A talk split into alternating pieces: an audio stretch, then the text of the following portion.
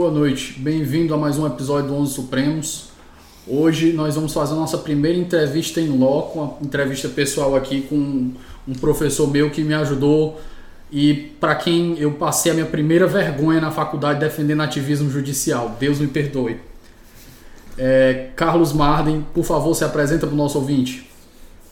Boa noite, bom dia a todos. Meu nome é Carlos Marden, sou procurador federal, professor universitário, professor do Centro Universitário Cristo e agradeço aqui ao Davi pelo convite, um prazer estar participando do podcast 11 Supremos. E estou às horas aqui para a gente discutir e tentar colaborar com essa, esse assunto tão relevante da maneira que for possível. Pessoal, hoje nós vamos conversar sobre o caso COAF. A decisão do Supremo partir do princípio que é constitucional o compartilhamento com a unidade financeira, né, de inteligência financeira, que é o antigo COAF, dos relatórios de inteligência financeira dos órgãos de persecução penal para os fins criminais. Marden, vamos começar com sua opinião sobre o assunto. E aqui a regra é que não vale no liquê. Bom, não, é, de uma maneira bem, bem clara, assim, é, que o o Supremo decidiu, né, o que estava sendo discutido lá era saber se a, a, Receita Federal, especificamente a Unidade de Inteligência Financeira, poderia remeter para o Ministério Público os dados que ele tinha sobre os contribuintes, né, para tentar ajudar na apuração de crimes tributários. E na minha visão, pessoalmente, o Supremo errou. Eu estou ali mais na linha do voto dos ministros Celso de Mello e Marco Aurélio, que entenderam que não era possível fazer essa emissão, que o, os relatórios estão a priori protegidos pelo sigilo bancário, que esse tipo de comunicação aí só poderia ser feita com autorização judicial. Assim. Em manchete, a minha posição é essa. Vamos fazer o advogado do diabo aqui. É, a gente vê isso como, eu poderia dizer, até como uma espécie de política pública tributária eu vejo também, a gente pode ver como exemplo, é, filmes americanos que eles falam né, que existe uma quantidade X de dinheiro que você pode movimentar sem que isso seja notificado para o fisco. Digamos que nessa situação o Brasil não, tá, não estaria indo na contramão do, da, do ordenamento internacional? É, deixa eu tentar aqui é, fazer uma reflexão talvez um pouco heterodoxa a respeito do assunto é, a, talvez até pare, parecendo que eu vou me distanciar do ponto, mas depois eu volto. Para tentar entender um pouquinho o que eu penso sobre isso, por que, que eu concordo que os ministros do voto divergente aqui estavam corretos, é, eu, eu queria tentar explicar para quem está ouvindo a gente que eu tenho uma percepção, a minha, na minha visão, a Constituição ela consagra uma coisa chamada direito ao processo, direito fundamental. Lá na Constituição Federal tem o artigo 5 dela, e no artigo 5 da Constituição Federal, entre vários direitos fundamentais, alguns artigos se referem ao processo. Então, normalmente a gente tem uma, um costume, até na própria faculdade, quando a gente estuda direito, de entender o processo como um instrumento para proporcionar outros direitos fundamentais, sem entender que o próprio processo é um direito fundamental. E isso é uma coisa muito clara em dois incisos do artigo 5. Em um inciso, quando ele fala que a lei não pode excluir da apreciação do Poder Judiciário lesão ameaça de direito. E outro inciso, quando ele fala que a todos os litigantes em processo judicial e administrativo é, são assegurados o contraditório e a ampla defesa com todos os meios e recursos a ele inerentes. E esses dois incisos, eles preparam o terreno para um terceiro, que é o que realmente é relevante para esse caso. Que é quando a Constituição fala expressamente no seu artigo de direitos fundamentais que ninguém pode ser privado da sua liberdade ou dos seus bens sem o devido processo legal. Por que, que eu estou falando isso? Porque eu quero mostrar que existe, né, entre vários artigos constitucionais, eu citei aqui três incisos do artigo 5 uma coisa que eu chamo de direito fundamental ao processo, que é o que? A pessoa tem direito de estar em juízo, né, de estar em juízo em determinadas situações. Então, às vezes, a gente tem a percepção né, intuitiva mesmo nós que somos do direito temos essa percepção também talvez enviesada de que o juiz ele é um, um instrumento de perseguição, que ele é um instrumento de investigação e ele não é. O juiz ele é para ser um instrumento de garantia. Então, por exemplo, às vezes a gente vê assim, ah, o sujeito está sofrendo uma ação de despejo. né? como se ele tivesse numa situação negativa ou desfavorecida porque ele está sofrendo uma ação de despejo, mas é exatamente o contrário. A alternativa à ação de despejo não é o cara ficar morando no apartamento do outro sem pagar, não. A alternativa à ação de despejo é o dono do apartamento ir lá, chutar a porta e jogar as coisas do cara na rua. Ele pode fazer isso? Não pode. Por quê? Porque a Constituição diz que o sujeito tem, o, réu, o devedor, ele tem direito ao processo. Então o dono do apartamento pode até ir lá e tirar o cara de dentro, porque ele não paga aluguel, mas ele tem que passar por um juiz para fazer isso. Então o processo ele é um direito. Né? Ser processado, que pode parecer uma coisa ruim, muitas vezes é um direito. E isso é uma coisa muito, muito clara no processo penal, entendeu? Ao contrário do que tenta se vender e de uma cultura que a gente tem aqui no Brasil, de perceber o juiz como mais, um, mais um, uma instância de perseguição do réu, a lógica do processo penal é exatamente o contrário. Né? Se você pensar exatamente, o réu, o processo penal, se você for preciso, for técnico, o processo penal ele é um instrumento de defesa do réu. Certo? O processo penal ele não tem nenhuma outra função a não ser defender o réu. Isso é muito claro, porque todo processo penal que é inventado, ele dificulta a vida do Estado e torna mais difícil a aplicação da lei penal. Às vezes a gente vê até ministro do Supremo dizendo isso, né? Que a função do processo é aplicar a lei penal. Não é, é o contrário. Tanto que quanto mais processo, mais difícil aplicar a lei penal. A função do processo penal é proteger o réu. Ou seja, lá na Constituição fala assim, ó, ninguém será privado da sua liberdade sem o devido processo legal. O processo penal é a obrigatoriedade do Ministério Público ou da autoridade policial enfrentar o processo, enfrentar o Poder Judiciário, passar por um trâmite para poder atingir aquela pessoa criminalmente. Então veja que você ter um processo penal é uma garantia fundamental da pessoa prevista expressamente na Constituição no meio dos direitos fundamentais. O que, que eu quero dizer com isso? Eu quero dizer que quando a gente fala sobre crimes financeiros, sonegação, apropriação indébita tributária, e comenta sobre essas questões, a gente sempre pensa pelo lado do Estado, tipo, ah, o cara vai, dar um, vai cometer um crime e a gente não vai investigar, o sujeito vai roubar e a gente não vai investigar, ele vai ser corrupto, e gente vai investigar, a gente vai investigar. Mas para fazer isso, eu preciso passar pelo Poder Judiciário. Aquele cara que está sendo investigado, ele tem um direito fundamental expressamente previsto na Constituição, que é o de passar por um juiz. Então, voto, os votos divergentes do Celso de Mello e do Marco Aurélio vão na mesma linha que eu penso. Não é de dizer que o Estado não pode investigar o cara que comete crime financeiro. Isso não tem absolutamente nada a ver. É dizer o seguinte: esse sujeito que supostamente cometeu um crime financeiro, ele tem direito fundamental de um juiz analisar o caso. Então, essa é uma garantia muito fundamental. Praticamente nenhum direito né, sobrevive a essa garantia. Tipo, inviolabilidade do domicílio. A polícia pode chegar na sua porta, na sua casa, chutando a porta e entrando. A não ser que esteja havendo um flagrante delito óbvio, não pode. Entendeu? Mas se o, o, policial quiser ir lá no juiz e dizer, eu queria entrar na casa de fulano de tal, me dá um mandado, o juiz dá um mandado e ele entra. Ou seja, não é que a sua inviolabilidade do domicílio seja absoluta, não é. Mas existe uma maneira constitucional de contornar aquela, aquela, aquela, aquela garantia. A maneira é passar por um juiz. Então a discussão aqui não é que o sujeito pode cometer um crime financeiro e ficar intocável. Ninguém está defendendo isso. O que se defendeu nos votos divergentes e que eu penso é que o sujeito tem direito fundamental de passar por um juiz para ser atingido. O judiciário é uma instância de garantia contra o poder estatal.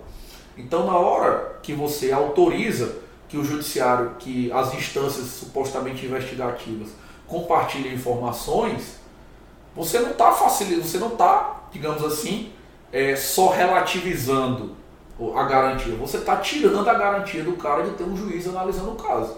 Porque se o Ministério Público quiser passar por um juiz e pedir a informação, ele pode fazer isso. E os votos divergentes também falaram que podia.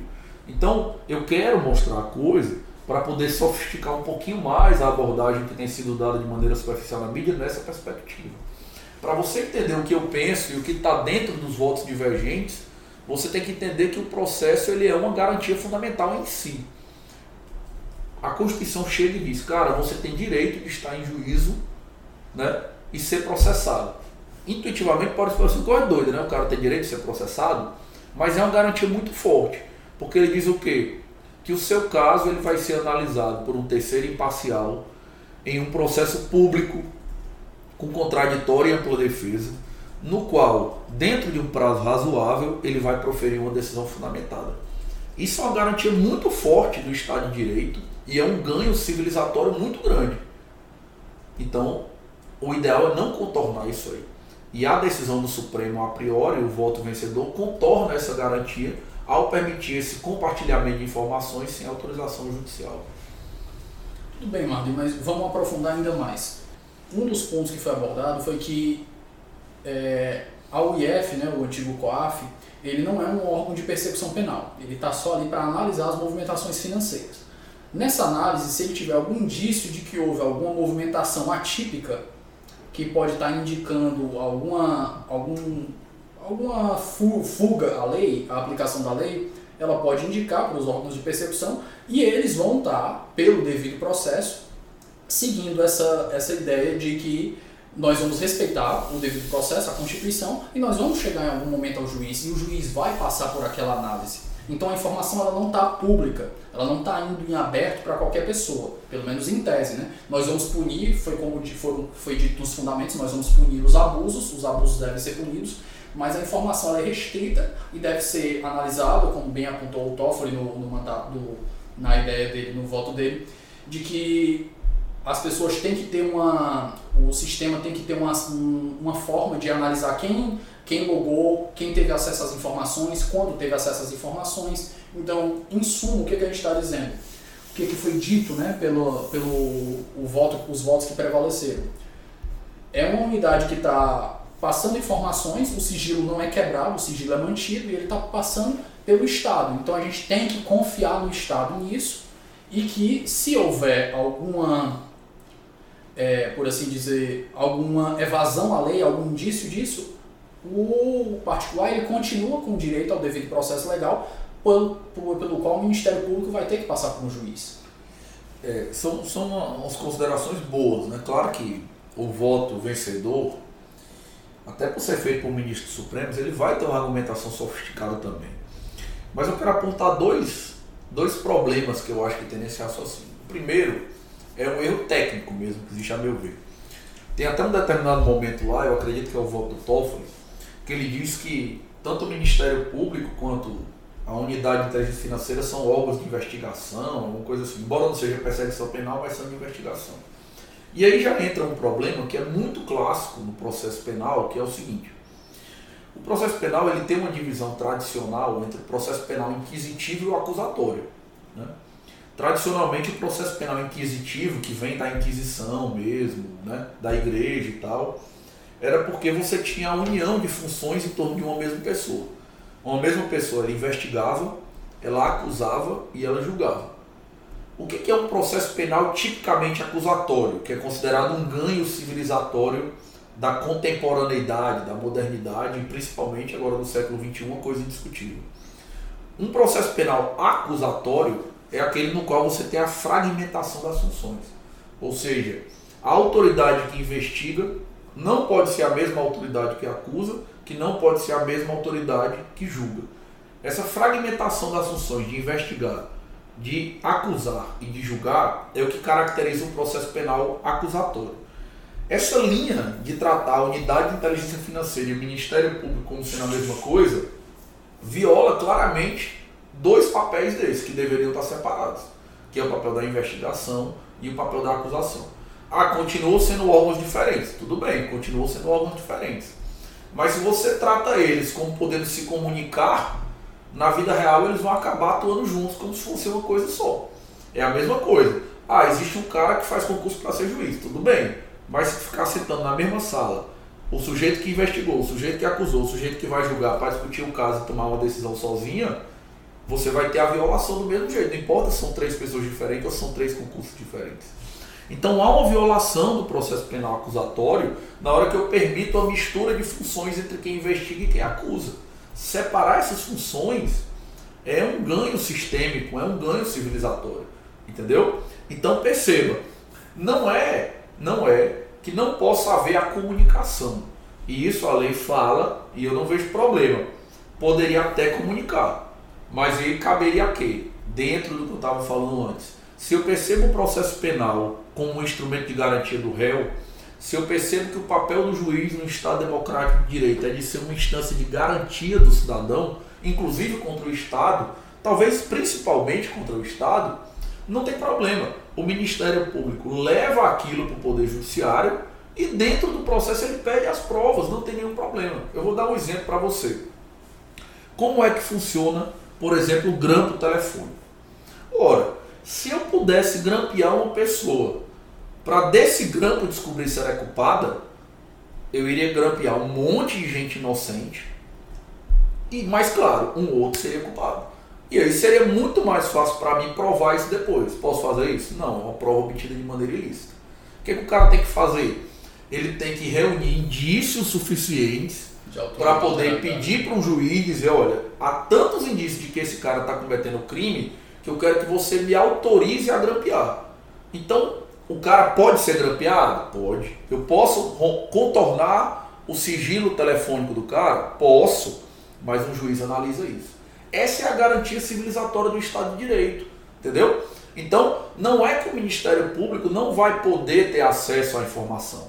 A única coisa que se entende, que eu entendo e que entenderam os votos divergentes, é que ele tem que conseguir isso por meio de uma autorização judicial. Nada impede que a, o IFE, né, atualmente, a Unidade de Inteligência Financeira, mande para o Ministério Público a comunicação sem os relatórios, certo? que ele, no, no seu papel de acusador, se for o caso, peça autorização ao Poder Judiciário. E se houver elementos suficientes, o juiz vai autorizar. Pronto, ele vai ter acesso do mesmo jeito. Esse processo criminal só vai ser julgado lá na frente. Não faz diferença o momento aqui. Então, por que não? Se é para contornar uma garantia fundamental, que é o sigilo do cara, por que não fazer isso mediante autorização judicial? Certo? Esse é o primeiro ponto. Tá? É, quanto ao segundo ponto, eu acho que a questão, é, eu não sei se eu vou tocar ele diretamente, aí se, eu, se não for muito claro, você pode refazer a segunda pergunta. É que o, o, o Supremo, a meu ver, ele trabalha muito de uma maneira, a meu ver, pragmática. Assim, tipo, olha, é, vai dar certo, o cara vai. Uma hora o sujeito vai passar pelo processo, não, tudo bem. Mas depois que o sigilo do cara já foi violado, né? Inclusive lá eles até comentam assim, não, a, não o relatório não, não, quebra o sigilo do sujeito, está numa zona de penumbra, entendeu? Sim, mas se ele está numa zona de penumbra, a zona de penumbra é para ser protegida e não invadida pelo Estado, entendeu? Então essa história de postergar o direito fundamental, ele, a meu ver, não se aplica em canto nenhum. Você não pode invadir a casa do cara dizendo que não tem problema porque depois ele vai entrar num processo, ele vai ter um processo.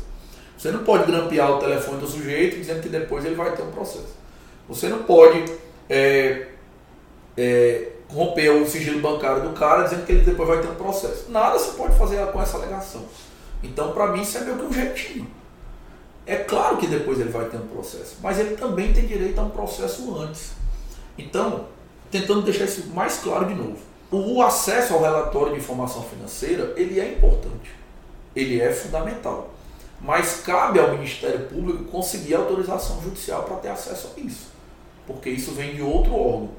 Então, o fato de que vai ter processo depois não autoriza o Ministério Público a grampear o telefone do cara, não autoriza a invadir a casa e não autoriza a violar o sigilo bancário. Para mim é a mesma lógica. Basta ele pedir autorização para o juiz.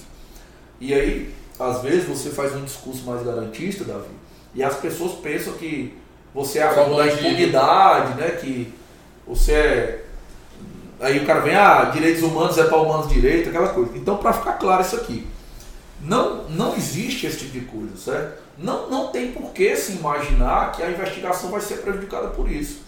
O Ministério Público, ele escolhe o momento de oferecer a acusação. Ele, de certa maneira, como acusador, controla o ritmo do processo penal.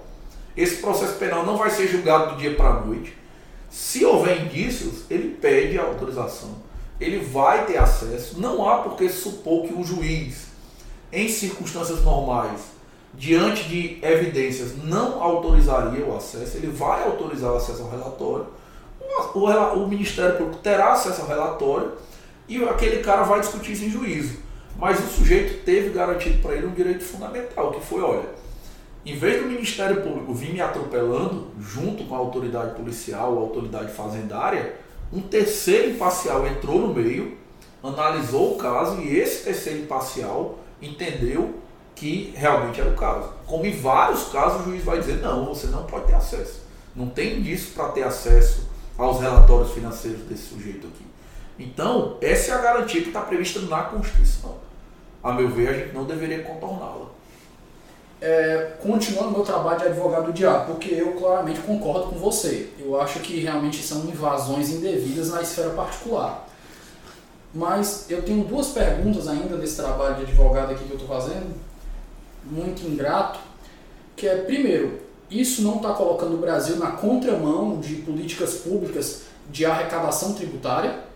E eu sei que o, os, ordenamentos são diferentes, as regras são diferentes. Ah, e agora eu te pergunto, para complementar, para contextualizar com essa primeira pergunta, o que na, na tua visão seria uma saída plausível, que é legislativa, judiciária, executiva, para essa situação? Olha, é, eu, eu, eu acho que, que até sim, no sentido de estar na, na contramão da maioria da legislação, da legislação da maioria dos países, mas eu tenho uma, uma percepção, e aí é uma coisa bem de quem tem pensamento liberal mesmo, assim como eu tenho que é um liberalismo tipo Estado de Direito, sabe, de 200 anos atrás, um liberalismo mais clássico, de que a tendência do Estado, ainda que entre idas e vindas, é sempre aumentar o poder, aumentar seu tamanho, mesmo nos estados que hoje são considerados liberais, por exemplo. ainda mais a esfera. É, se você pegar estados que são considerados liberais, hoje no século XXI, de qualquer maneira eles são muito maiores e mais invasivos e têm mais poder do que tinham há 50 anos, há 100 e há 200 anos nem se fala. Então, assim, eu, eu tenho certeza que a, a, a tendência é essa no mundo todo, entendeu? Mas, a meu ver, essa tendência é uma tendência natural do Estado mesmo, do poder público em geral, e não me seduz assim o argumento de que todo mundo está fazendo. Eu, eu, eu, tenho um, um professor de processo e, e, e originário da, da Escola Mineira de Processo, né? eu fiz meu doutorado lá na PUC Minas. Eu voltei de lá com uma mentalidade muito forte, assim, quanto a entender o processo como um instrumento de garantia, sabe? Para mim, a execução fiscal é uma garantia do réu, a ação de despejo é uma garantia do réu, o processo penal é uma garantia do réu eu vejo o processo como um direito da pessoa de estar em juízo. Então, assim, ainda que a gente tenha é, essa tendência no mundo todo, eu acho muito complicado você dar uma interpretação ou dar uma, uma praticidade que afasta uma garantia fundamental. Porque esse tipo de argumentação é o mesmo que vai me permitir grampear telefone ou invadir casa ou filmar alguém, o negócio é sem limite todo, todo tipo de conduta abusiva começa por algum lugar, né? E a gente já teve problema com a CPMF, se violava ou não violava sigilo durante um determinado tempo, quando ela existia, teve essa polêmica. Então é, é preciso ter muito cuidado com isso. Então, assim, na dúvida, eu prefiro passar pela garantia estatal. Principalmente porque, é, para mim, na minha visão, Carlos Madden, é, na leitura que eu tenho, a chance de se prejudicar a persecução criminal é próxima de zero. Porque todo esse discurso que eu estou fazendo aqui de garantismo, de juiz como instrumento de garantia do réu, ele é uma visão que não é compartilhada nem mesmo dentro do próprio Poder Judiciário. Os próprios juízes, em regra, não se veem como garantistas, não se veem como se estivessem lá para proteger o réu do poder de persecução do Estado. Então, é, a chance de um juiz com perfil não garantista atrapalhar a persecução criminal é nenhum, entendeu? Dificilmente isso vai acontecer. Assim, na prática, eu não acredito que vai ter prejuízo para as persecuções criminais em geral. Então, a meu ver, está na contramão, concordo, mas eu não, não vejo prejuízo e, e se tivesse eu preferiria bancar o prejuízo, porque, como eu falei aqui no começo, a função do processo penal é realmente constranger a aplicação da lei penal de uma maneira garantista. Quanto à segunda pergunta, em termos de soluções, é, é uma, uma pergunta complicada porque a solução que as pessoas querem é sempre pragmática, né? É sempre a solução funcional ou de operacionalidade fácil Quando na verdade a lógica processual é o contrário, é uma lógica de dificultar, de criar caminhos né, que gerem outros ganhos que não sejam o tempo. Né? A minha tese de doutorado né, sobre duração razoável do processo é exatamente sobre isso, né, mostrando que nem sempre a perda de tempo processual é ruim. Muitas vezes o caminho que o processo percorre e o tempo que ele dura são investimento de tempo, né? Para você conseguir chegar nessa garantia que é o direito ao processo. Então, assim, eu acho que não teria problema na minha visão que houvesse a comunicação. Se a unidade de inteligência financeira que tem acesso aos dados financeiros da pessoa, que pode fazer os processos administrativos, eu entendo que ela poderia se comunicar em termos de mera comunicação com o Ministério Público, talvez até ela própria, né, indicando que faz aquilo porque há indício de crime, claro, sem nenhum tipo de vinculatividade, entendeu? Mas enviar os relatórios em si, dar esse passo seguinte, eu acredito que não. A meu ver, haveria só uma instância no meio, que era ela avisar para o Ministério Público em determinados casos e dizer, olha, então você está à vontade aí na sua autonomia de Ministério Público. Se você entender que é o caso, pede uma autorização para o juiz. Se o juiz entender que é o caso, ele te dá a autorização, você me manda a cartinha que eu libero, não tem problema. Então me parece que seria um, uma voltinha que a gente teria que dar, que atrapalharia pouco a persecução criminal e geraria um ganho muito grande para o cidadão. Assim. Em termos de direitos fundamentais. É, porque a gente tem um costume, Davi, de de defender o processo penal, de ser a favor da persecução criminal, porque a gente sempre pensa no, no criminoso como sendo um bandido, né? um sequestrador, um estuprador, um pedófilo, um cara que mata o outro, um torturador, coisa do tipo. Mas não é assim que funciona. Né? O Estado ele funciona com grandes números, com grande alcance, com métodos que atingem milhões, dezenas de milhões de pessoas, entendeu? Então qualquer método que você cria para a Receita Federal, ele não vai pegar só grandes, grandes, grandes devedores, vai pegar todo mundo, entendeu? E essa história de que você não, se você não deve, você não teme, você não deve se preocupar com isso, não é bem verdade. A gente sabe que a persecução criminal, às vezes até um processo civil gera um dano psicológico para a pessoa, pode gerar um dano moral, existe todo um desgaste envolvido nisso aí, entendeu? Então, não é que a gente vai evitar, que a gente vai proteger eventuais criminosos, mas trazer o juiz numa perspectiva garantista para dentro da discussão, eu acho que é algo muito tranquilo, que não prejudica a persecução criminal, que atende à Constituição Federal e que preserva um, um ganho civilizatório muito grande, que é o processo como direito fundamental. Então, o que poderia ser feito, uma sugestão minha, para perguntar se tu concorda, o que poderia ser feito era melhorar a logística das informações que vão passar, no caso do, do COAF, o IFE, né, para o juiz e do juiz, respectivamente, para o Ministério Público. O que a gente podia ser feito no máximo era isso daí. É, isso é uma coisa de, de ajeitar a logística, assim, de, de organizar, digamos, comunicações, como por exemplo, o próprio grampo telefônico, como é que ele é feito hoje? Ele é feito com muita fluidez. Seja a autoridade policial, seja o Ministério Público, você pede para o juiz, o juiz já trabalha numa lógica de que se, aquele, se alguém está pedindo um grampo, ele é obrigado a decidir rápido, porque aquelas informações podem se perder, ele autoriza ou não autoriza rápido, isso sai. E assim, embora claro que pode ter alguns crimes que são cometidos e o, o, esse pequeno delay atrapalha a investigação, mas você não vê em geral uma demanda para que vamos acabar com a autorização judicial para grampo telefônico porque seria mais rápido. Não a gente adaptou o procedimento de maneira que ele seja fluido.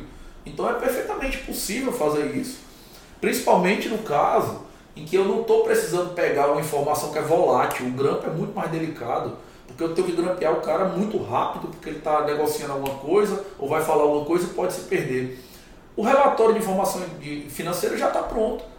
Não faz diferença se eu mandar hoje ou amanhã ou daqui a uma semana e tal. Não vai ter problema. Então é até mais fácil de operacionalizar isso aí me parece que seria uma solução que preservaria né, a, a efetividade da persecução criminal quando devida, sem prejudicar o direito do eventual acusado a um processo constitucionalmente adequado. Assim. Observações muito interessantes, Marlon. É, tem mais alguma coisa que você queira acrescentar? Não, eu agradeço a participação, foi uma experiência muito interessante. Se você qualquer precisar... jabá, qualquer jabá aqui também é liber- liberado. Ah, pois é, então aproveitar aqui como liberal, né, mandar o pessoal seguir lá meu perfil no Instagram, Liberalismo FC. Vocês que gostaram das ideias aí, afinadas com o liberalismo clássico, tem lá o Liberalismo FC no Instagram e estou lá sempre abordando todas as questões mais prementes exatamente pelo perfil liberal. Davi está sempre contribuindo lá também, é um prazer estar contribuindo aqui com vocês. Pessoal, foi um prazer e até o nosso próximo encontro. Valeu pessoal, até a próxima.